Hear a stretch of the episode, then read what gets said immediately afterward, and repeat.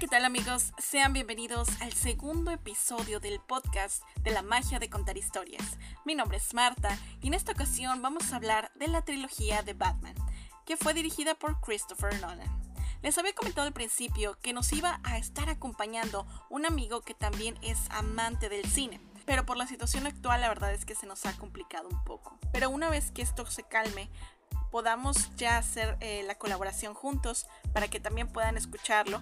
La verdad es que tiene muchas opiniones muy interesantes y enriquecedoras. Bueno, sin más preámbulos, comencemos con la cinta Batman Begins. Esta es una película de acción, drama, crimen, estrenada en el 2005 protagonizada por Christian Bale, Michael Caine, Liam Neeson, Katie Holmes, Morgan Freeman, Gary Oldman, Cillian Murphy y Ken Watanabe. Como se pueden dar cuenta es un magnífico reparto. Según la página Box Office Mojo, apenas recuperó la inversión, ya que costó 150 millones de dólares y recaudó poco más de 370 millones de dólares alrededor del mundo. Esta cinta nos habla sobre el principio de Batman. Christopher Nolan intentó contar la historia de una manera realista, seria y épica. Decía que uno de sus retos más grandes era encontrar una explicación lógica detrás de Batman aunque cuenta con elementos de fantasía y obvio el toque de las cintas de Hollywood. Algo que me encanta de Christopher Nolan es que utiliza efectos especiales, que son los efectos prácticos, antes de tener que recurrir a los efectos visuales, los que se hacen por computadora. Es una magnífica película que logra ambientar y crear la ciudad de gótica peligrosa, deprimente, y logra crear todo eso se vea real gracias al diseño de producción y la iluminación que nos transmite un lugar tétrico y pesimista. Nos cuenta un poco sobre la infancia del joven Wayne, de la relación con sus padres y obvio su asesinato, que fue lo que lo marcó para siempre.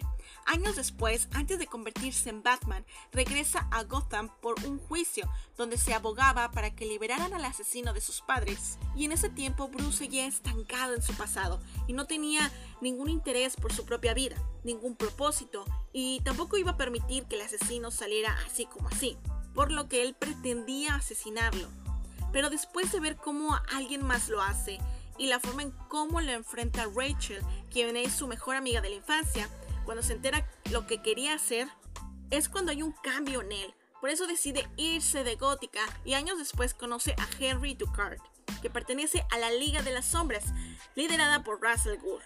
A pesar de las enseñanzas de Russell Gore y de Henry Ducard, quienes lo ayudaron de alguna manera a vencer sus miedos, ellos resultaron ser personas muy extremistas, pues todo aquel que hacía mal deseaban hacer justicia por su propia mano y exterminar a los criminales.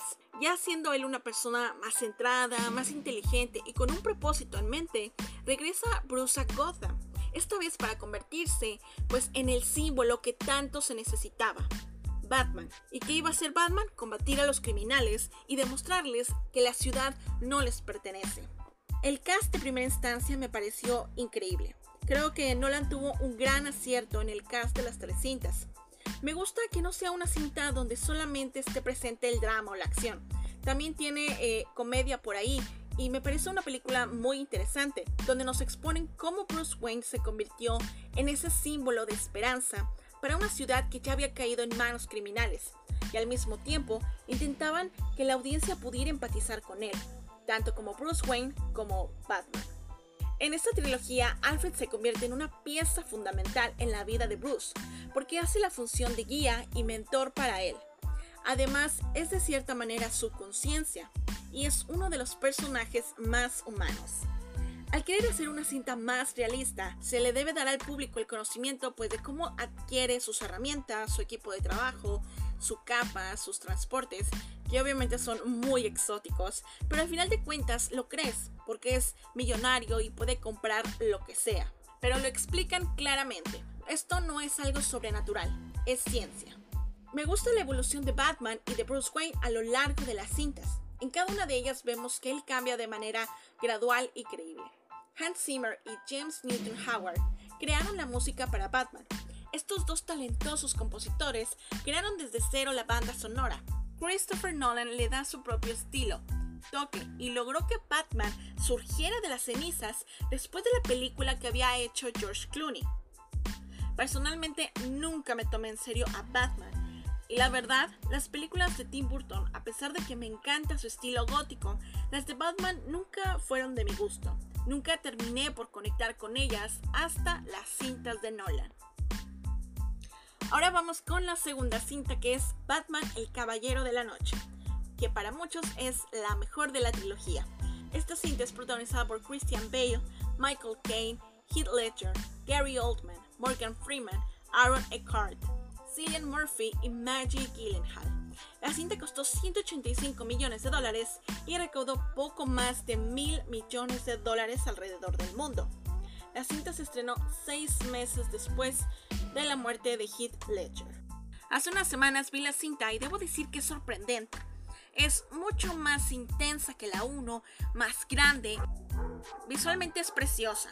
Es una trama densa. Constantemente estás estresado preocupado porque no sabes cuál es el siguiente paso del guasón. Porque te va demostrando que su motivación no es el dinero o la venganza, solo el caos. Solo quiere ver arder el mundo y divertirse mientras lo hace. Heath Ledger nos dejó su mejor actuación. Se ve que fue hasta el límite, que conoció muy bien el personaje, que realmente se entregó a él. Incluso llega a tener más protagonismo que Batman, quien llega a pasar en segundo plano. Al principio vemos a Batman confiado.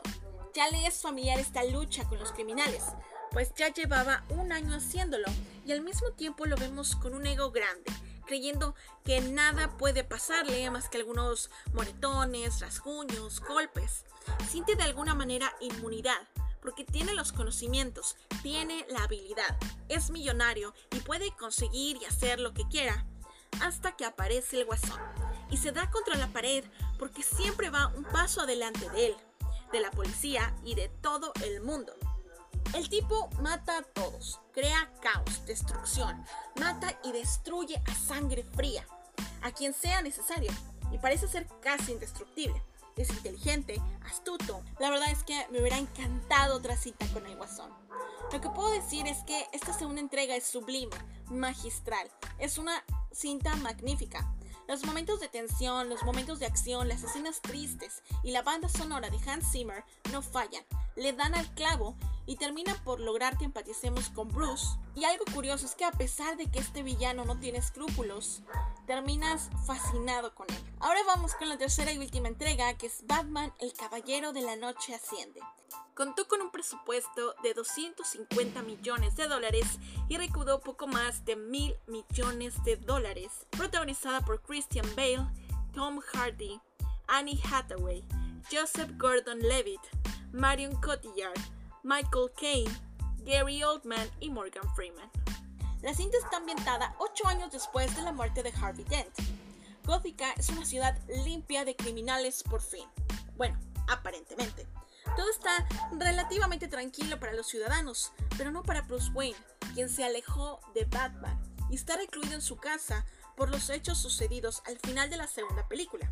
Y es que también llevar una doble vida no es nada sencillo sobre todo si vas envejeciendo y te das cuenta que ser Batman tiene un costo muy elevado, tanto física como mentalmente. Y también perder a alguien tan cercano y sobre todo perder la oportunidad de tener una vida normal.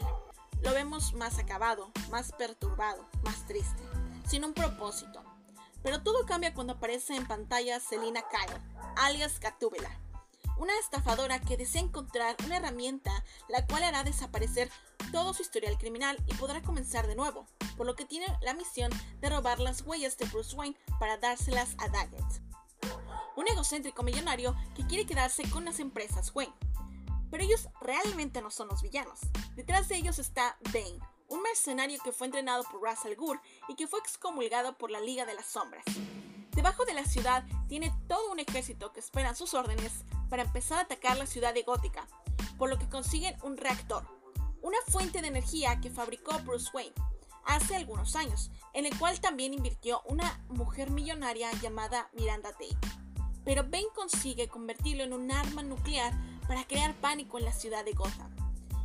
Nuestro héroe, a pesar de que lo enfrenta, no está ni física ni mentalmente preparado para acabar con él, y termina exiliado y lastimado en un pozo, donde con disciplina, fuerza, tenacidad y el miedo a morir, harán que resurja de entre las cenizas y así acabar con Bane. Christopher Nolan dejó las expectativas tan altas que cuando la gente vio la tercera parte no le gustó del todo. Personalmente a mí me encantó. Y es que en realidad no es una mala película, pero el villano no fue tan épico, tan grande, tan majestuoso como lo era Joker.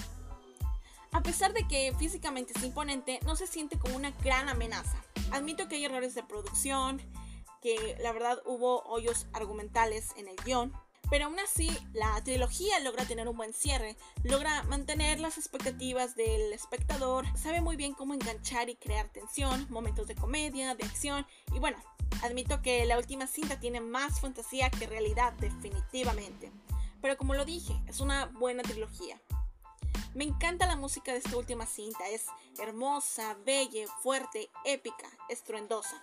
Al final de cuentas, Batman es un símbolo, donde un hombre desea venganza, pero al mismo tiempo desea hacer el bien, sin ser él propiamente alguien que tome la justicia en sus propias manos, porque es un ser humano con conciencia y pudiendo elegir hacer el mal y acabar con la vida de los criminales, decide irse por el bien y por intentar no cruzar esa línea delgada que en momentos se vuelve muy tentadora para el hombre. Y esta trilogía es una buena representación de ese símbolo de quién es Batman. Bueno, Dejamos hasta aquí el podcast. Muchísimas gracias por escucharnos. Nos vemos eh, dentro de 10 días con la última parte de Christopher Nolan, donde hablaremos de El origen, Interestelar y Dunkirk. Muchas gracias a todos y los veo dentro del set.